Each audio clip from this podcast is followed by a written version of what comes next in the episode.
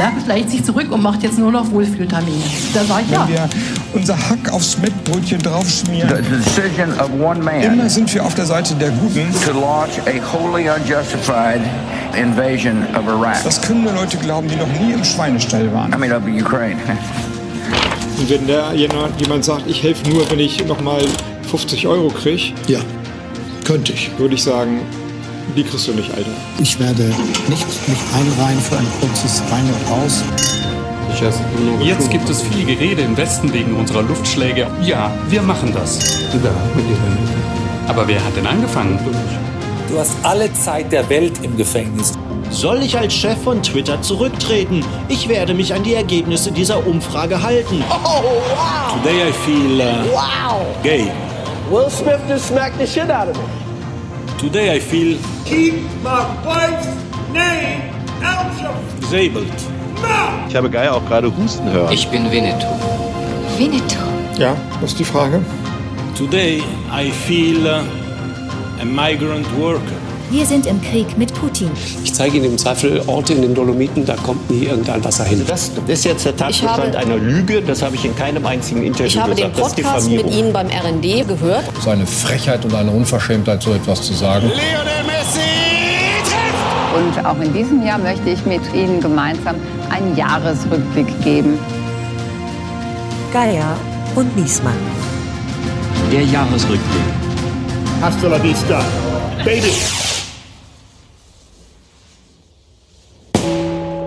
Guten Tag, meine Damen und Herren. Es ist Kalenderwoche 52. Hier spricht das Redaktionsnetzwerk Deutschland mit dem Jahresrückblick. 22. Januar. Wiedersehen macht Freude. Die CDU wählt Friedrich Merz per Briefwahl mit fast 95 Prozent zum neuen Vorsitzenden. Im Februar wird er auch Fraktionschef zum zweiten Mal seit 2002. Dennis? 29. Januar. Hallo? Bei einem Online-Parteitag wählen die Grünen den Außenpolitiker Omid Noripur und Hallo. die Sozialpolitikerin Ricarda Lang zum neuen Führungsduo. Das ist doch total langweilig. Dennis, was wird das denn hier? Wir hatten vereinbart, die letzte Folge im Jahr nutzen wir für einen echten Jahresrückblick. Ich bin da schon Ja. mittendrin. 13. Februar. Keine Experimente. Die Bundesversammlung bestätigt Oh. Frank-Walter Steinmeier als Bundespräsidenten. Dennis, das interessiert. Dennis, entschuldige mal. Also, gut, du bist der verantwortliche Audioredakteur für diesen Podcast.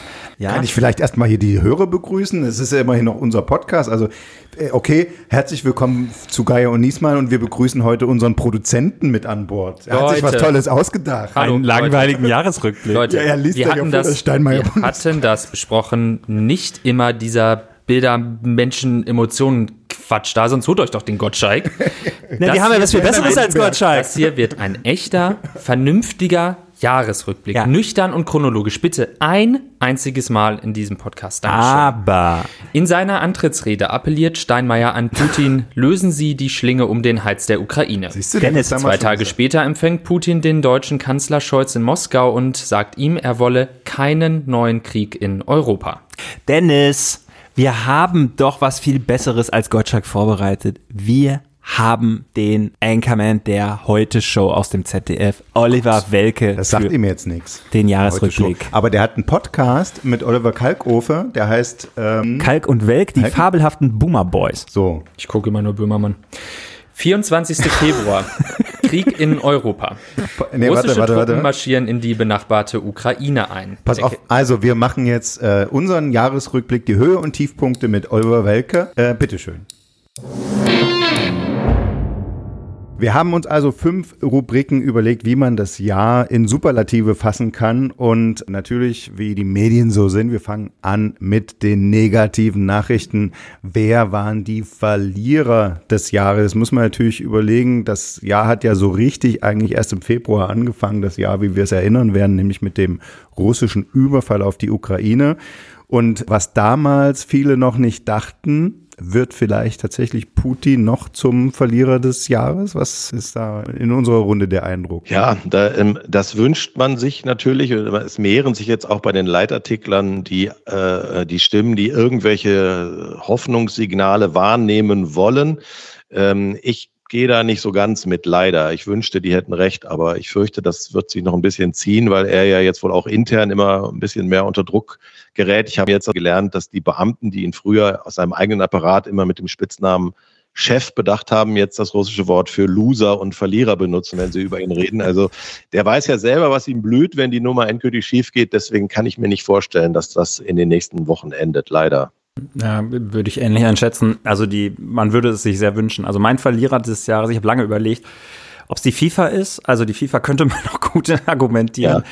aber ich bin irgendwie jetzt doch bei Musk, äh, also weil das jemand irgendwie 44 Milliarden äh, in einer so kurzen Zeit irgendwie pulverisiert, äh, das finde ich nach wie vor so dermaßen faszinierend. Ähm, ich, hab, ich, ich hätte so gerne die, äh, die Leute gesehen, die wirklich viele Twitter-Aktien halten. Die müssen sich ja wirklich so derartig gefreut haben, als er dieses Ding, was ja, wo auch alle sagen, damit kann man gar keinen Gewinn machen, dass er das für diese Summe dann ja. kaufen musste. Für die freue ich mich, wirklich.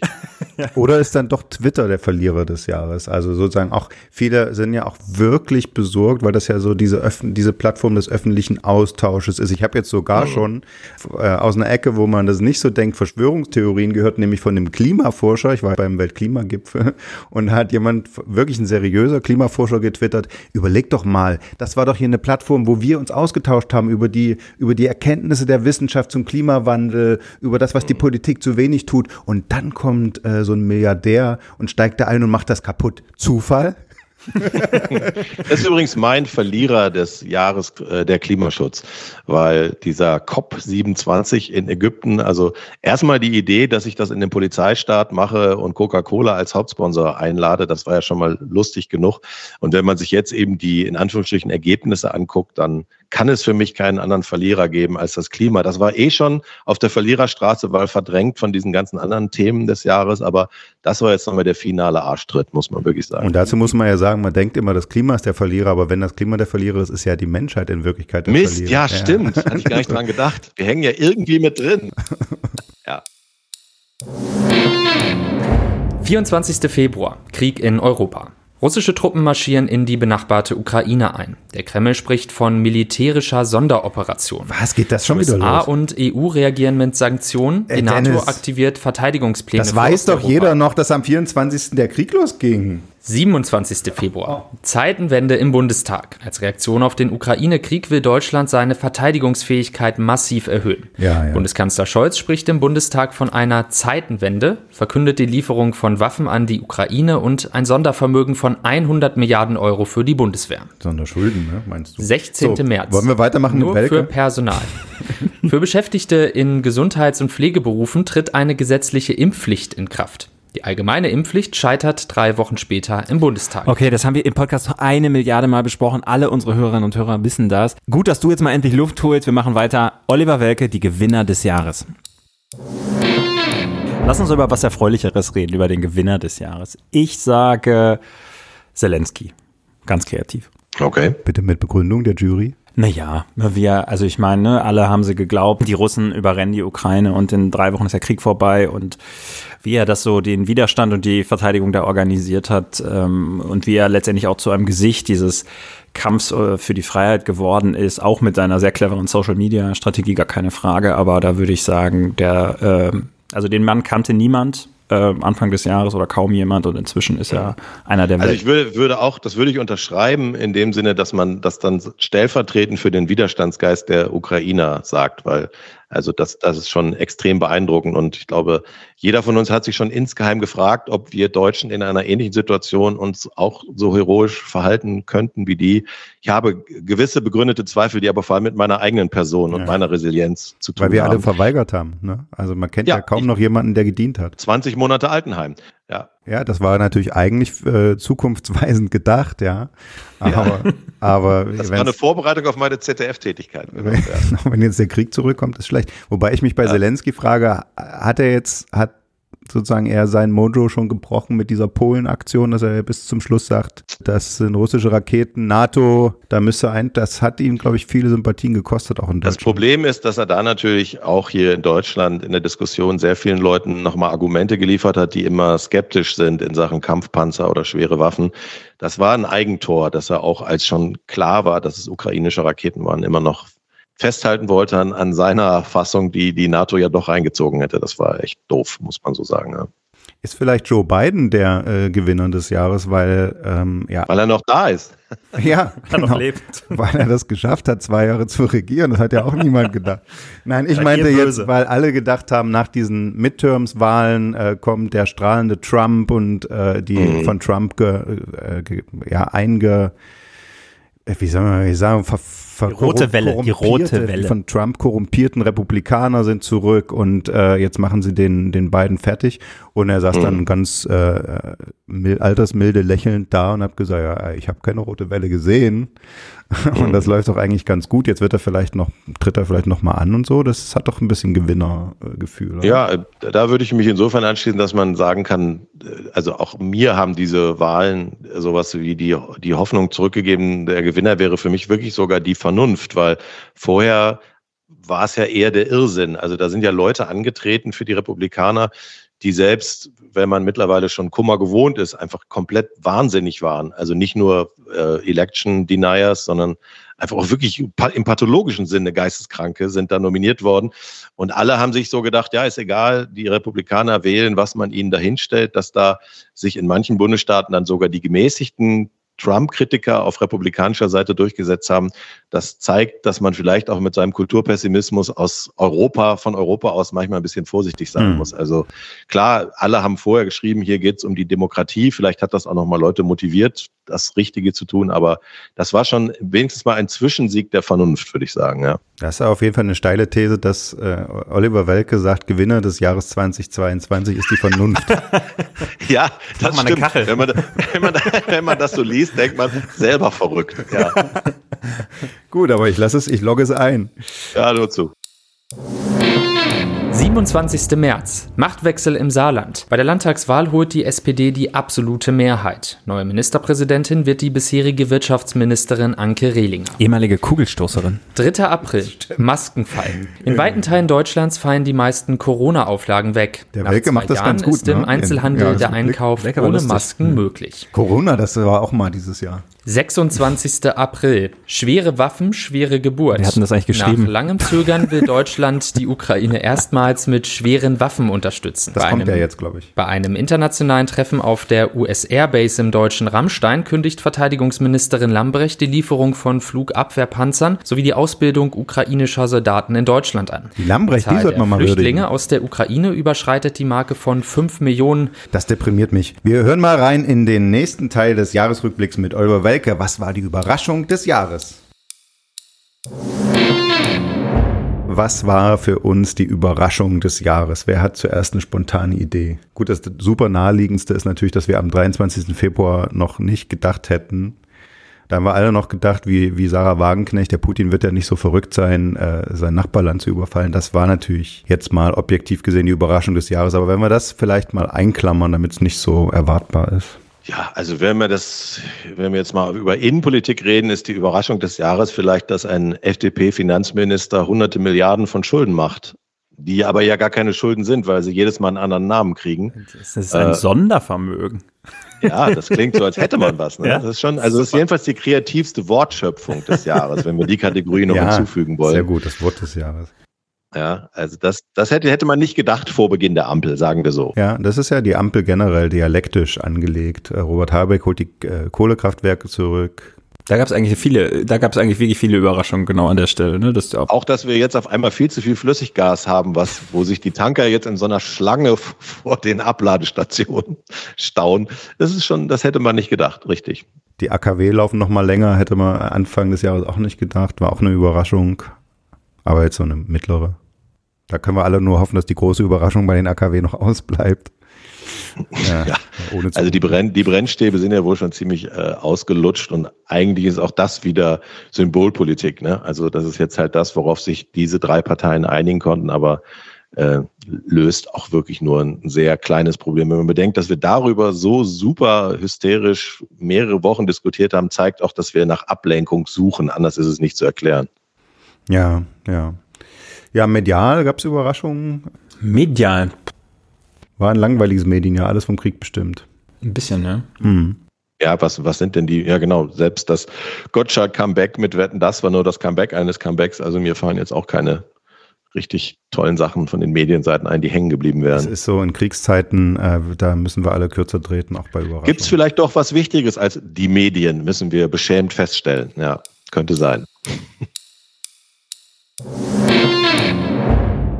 8. Mai. Die Landtagswahl in Schleswig-Holstein gewinnt die CDU von Ministerpräsident Daniel Günther deutlich. 15. Mai. Es wird wüst. Mastin, hast du diese Klarer Wortspiele Sieger gemacht? der Landtagswahl in Nordrhein-Westfalen ist die CDU von Ministerpräsident Hendrik Wüst. In Hessen übernimmt Ende Mai der bisherige Landtagspräsident Boris Rhein den Ministerpräsidentenposten von Volker Bouvier, der sich aus der Politik zurückzieht. Boris Rhein, das ist noch ein Politiker von Format. Ja? ja. 18. Mai. NATO-Erfahrung. Schweden und Finnland bisher Bündnis frei beantragen die NATO-Mitgliedschaft. Der nächste Teil, Oliver Welke und die Enttäuschung des Jahres.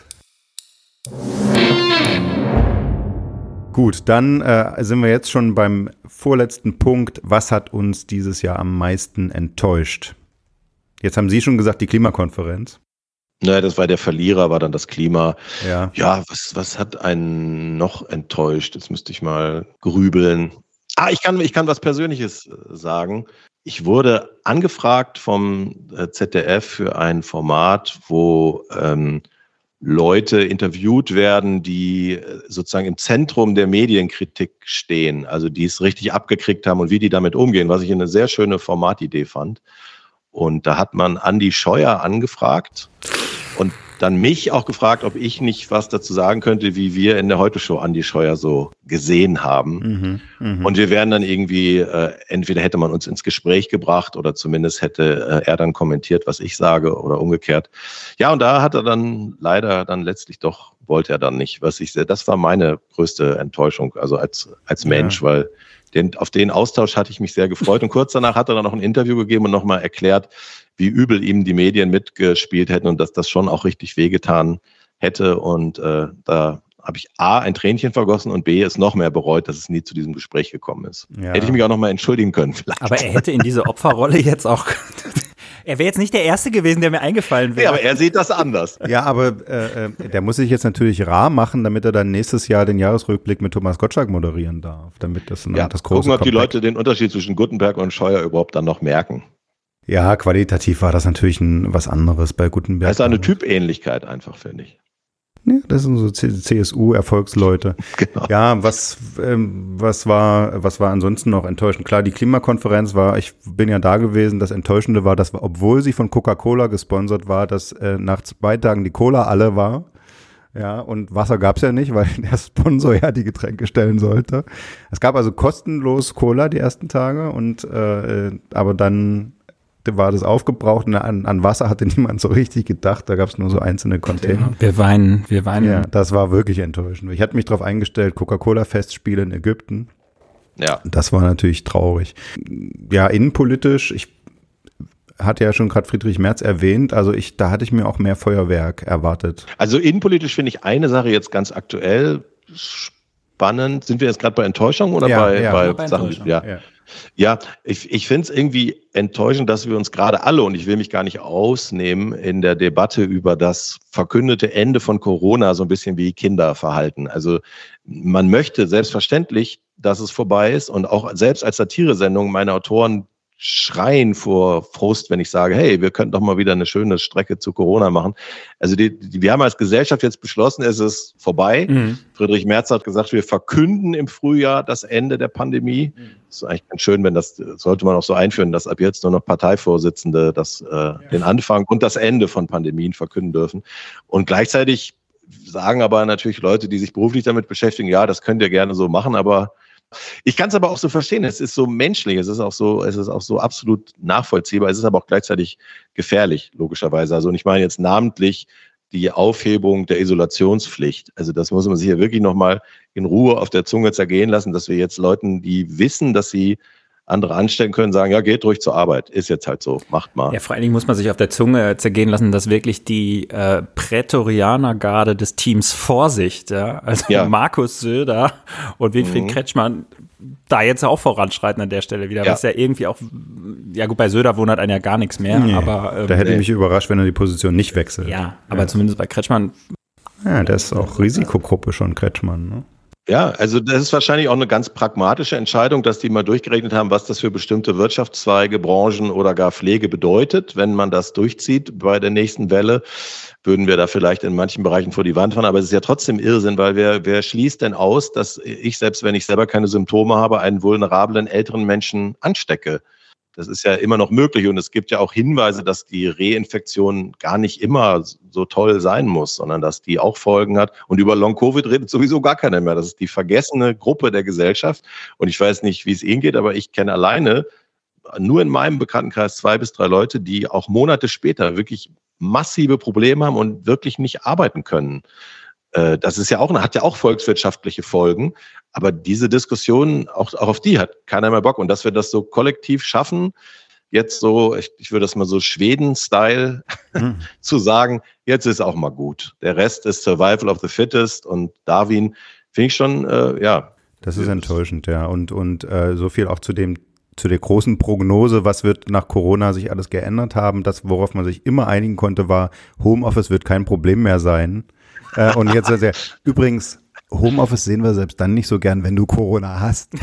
Ja, also das ja, ist genau, schon echt überraschend. Genau. Ja. Wir möchten, dass du mit deinen Viren morgen um 8 Uhr 00 hier antanzt. Weil, ne, das ist auch besser, wenn man sich ins Gesicht gucken kann. Fürs Team, fürs Team einfach besser. 3. Juni. Der Bundestag beschließt die Anhebung des Mindestlohns auf 12 Euro. 7. Juli. Hasta la vista, Baby. Nach etlichen Skandalen tritt der britische Premier Boris Johnson auf Druck seiner konservativen Partei zurück. Nachfolgerin wird Anfang September Liz Truss und sechs Wochen später dann Rishi Sunak. Ist er noch im Amt? 16. Ja. September. Aufstand der Frauen. Im Iran stirbt die 22-jährige Masha Amini im Gewahrsam der Sittenpolizei. Es folgen landesweite Proteste für den Rest des Jahres, die das islamistische Herrschaftssystem brutal unterdrückt. Das war eine der traurigsten Nachrichten des Jahres. Also nicht, dass ähm, die Proteste dort äh, losgegangen sind, sondern wie das Regime jetzt auch äh, inzwischen gegen die Protestierer vorgeht. Harter Wechsel. Wir schalten wieder zu Olli Welke und reden über die gute Nachricht des Jahres. So, komm, letzter Punkt jetzt, damit ein persönlicher Abschluss. Gute Nachricht des Jahres. Ich sage, dass wir ähm, ohne russisches Gas offenbar doch durch den Winter kommen oder die Speicher füllen. Das finde ich am Ende dann doch nach all den Sorgen, die wir da hatten, die gute Nachricht des Jahres. Freue mich. Äh, heizt du schon jetzt? Ich heiz schon, ja. Ah, du nicht? Na, ich habe dicke Socken noch. Du hast nicht so. geheizt jetzt bei Minusgraden in Berlin. Nee, ich, deswegen bin ich sehr, deswegen bin ich sehr viel im Büro. Jetzt kommt das, jetzt kommt das Heizshaming, das berühmte Heizshaming. Da haben wir es. ich habe Geier, ich habe Geier auch gerade husten hören. Nicht, dass er sich was eingefangen hat. Das ist möglich, aber es ist ja wie gesagt keine äh, äh Quarantänepflicht mehr. Ja. Danke. Ich freue mich. ja, Herr Welke, die gute Nachricht des Jahres. Kann nur sein, Karl Lauterbach treibt legales Kiffen voran in Deutschland. Jetzt, wo ich mit Mitte 50 äh, das zum ersten Mal erlebt habe, bin ja. ich immer noch geflasht davon mhm. und sage, man kann an der Ampel jetzt vieles kritisieren. Ich bin auch in erster Linie enttäuscht von dem, ich hätte nicht gedacht, dass die sich untereinander mehr mhm. ausbremsen als die GroKo. Das war für mich unvorstellbar. Aber man erträgt das besser bekifft. Das genau, alles wird erträglicher. Ich fürchte, die Lösung ist, wir müssen alle kiffen. Ich wünsche mir das auf jeden Fall für Ihren Podcast. Das also, also Welke und Kalko kiffen zusammen ja. und resonieren über die Welt, das ja. Hätte was. Ich, ich, ich sehe das jetzt als subtile Podcast-Kritik. Sie haben ein, zwei Folgen gehört und gedacht, mein Gott, vielleicht würden Drogen helfen. Nein, nein, nein, nein, nein. Einer, einer, einer Seite, entweder Sender oder Empfänger. Genau. Ja. Ich würde mal gerne einen kurzen Schritt zurück zu dem Ihrem eigenen Podcast-Konsum. Das interessiert uns jetzt natürlich. Ja. Was hören Sie denn so? Also außer Geier und Niesmann. Das, die ironische Wahrheit ist, ich höre überhaupt keine Laber-Podcasts. Wirklich gar keine. Ich höre tatsächlich sehr viel über die äh, Deutschlandfunk-App. Ich äh, höre sehr gerne Sachen, die mit Geschichte zu tun haben. Ich bin so ein alter History-Buff. Es gibt äh, zum Beispiel vom BR einen Podcast, der ist Tatort Geschichte.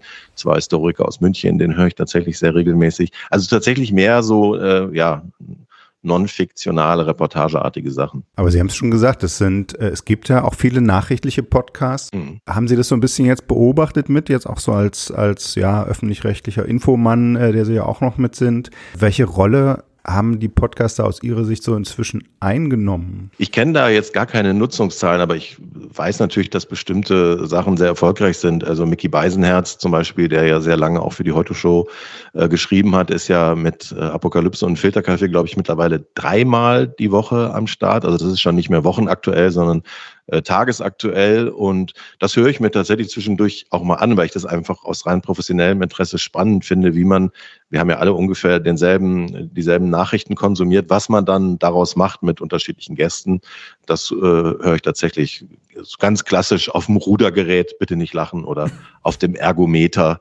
Das habe ich mir angewöhnt, ja. Wobei ich zu der, zu der Drogengeschichte stehe. Äh, Im Rahmen dieser Debatte, die wir ja jetzt gerade in Deutschland führen, wie viel Sinn macht eine Legalisierung? Nee. Ich, ich verstehe das schon, aber ich, also ich habe da auch so ein bisschen Sorgen. Sie haben es ja auch im, im, im Podcast erwähnt, dass man da auch viel falsch machen kann, wie die Holländer, Natürlich. die jetzt einfach äh, zwar den Verkauf legalisiert, also nicht jetzt, die schon länger einfach den Verkauf legalisiert haben, aber nicht mhm. den Anbau, was äh, wirklich dann irre ist, dass man kriminell äh, produziertes äh, Material staatlich verkauft. Ja. Und das andere eben doch, wenn, wenn die Kinder, also die Jugendlichen zu jung damit anfangen und dann paranoid werden oder was da, schizophren. Das, das ist gut, dass Sie es nochmal sagen, ja. bevor ich auch nochmal falsch zitiert werde. Wir haben auch in dem, in dem Podcast, wo wir darüber so ausführlich gesprochen haben, natürlich gesagt, dass das ist ja einfach äh, Forschungsstand, dass gerade jüngere Leute, die zu früh und zu regelmäßig kiffen, wirklich was mit ihrem Gehirn machen. Äh, wir haben auch alle im erweiterten Bekanntenkreis hier Leute, die, wo man einfach auch dieses frühe Kiffen immer noch merkt, Jahre später. Das ist gar nicht gar nicht lustig. Gleichzeitig muss man aber einfach nur zur Kenntnis nehmen, die bisherige Drogenpolitik hat halt absolut nicht funktioniert. Und im Gegenteil, es ist ja nicht nur so, dass jeder Jugendliche an das Zeug rankommt, sondern dann haben wir natürlich auch ganz andere Dosierungen und gar keine Kontrolle mehr. Die Idee dahinter ist ja eigentlich genau das Kontrollierte. Und ob das funktioniert am Ende, dazu bin ich auch nicht genug im Thema, um das zu sagen. Aber das ist, dass die bisherige Drogenpolitik ein Reinfall ist, glaube ich, das bestätigt jeder bis hin zu Polizei und Strafverfolgungsbehörden, die sich damit beschäftigt haben. Die haben ja auch keinen Bock, wirklich, ich weiß nicht, wie viel Prozent ihrer Zeit mit diesen Bagatelldelikten zu verbringen. Ja, also ich mache vielleicht als letztes die gute Nachricht des Jahres. Für mich äh, ist es das anders als zum Beispiel im vorigen Jahr beim Clubhouse-Hype, woran sich niemand mehr erinnert, dass der Podcast-Boom nicht zu Ende gegangen ist in diesem Jahr. Es gab eine Verlängerung für alle Podcaster. Es gibt immer noch neue Podcasts, sogar von alten weißen Männern. Endlich kommen die auch mal zu Wort. Richtig. Ich finde auch, wir waren medial über Jahre so unterrepräsentiert. Ich habe mich immer gefragt, was sagen jetzt die alten weißen Männer dazu? Endlich haben wir eine Bühne. Das gibt's bei Kalk und Welk und es gibt immer noch die ganzen Politik-Podcasts. Das Ende des Booms ist nicht verkündet. Friedrich Merz hat, hat gesagt, weiter Podcast. Das wäre sehr lustig, wenn Friedrich Merz irgendwann den Podcast für beendet erklärt. Ein Jahr noch Podcast-Boom und das ist für mich die gute Nachricht des Jahres und deswegen enden wir damit, bedanken uns vielmals bei Oliver Welke fürs Mitmachen, wünschen viel Erfolg als Podcaster. Dankeschön. Und bis dann. Tschüss. Tschüss. 9. Oktober. Die SPD um Ministerpräsident Weil gewinnt die niedersächsische Landtagswahl deutlich. Einen Monat später steht eine rot-grüne Regierung unter Weil. Guter Mann, oder? Es ist seine dritte Amtszeit. Die einen sagen so, die anderen sagen so. 8. November. Zwei Jahre nach dem Wahlsieg von US-Präsident Joe Biden verteidigten seine Demokraten bei den Zwischenwahlen ihre Mehrheit das im Senat. Ja, das war verlieren sie erst. jedoch im Repräsentantenhaus. Gut, das kommt, da wird hier nichts mehr, oder? Wollen wir einfach aufhören? Zwei habe ich noch. Jetzt bitte. Dennis, 11. War, eine gute, November. war eine gute Folge. Mit Mehr Laufzeit nach Machtwortbrief. Es war ein guter Jahr. Sicherung der Stromversorgung Jahr, billigt der Bundestag den, den Weiterbetrieb der verbliebenen drei Atomkraftwerke in Deutschland ja bis zum 15. April. Ja, warte, warte.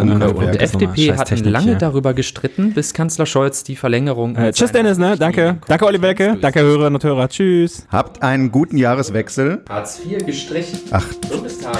Einen guten Jahreswechsel ohne Hartz IV und äh, mit Atomkraft.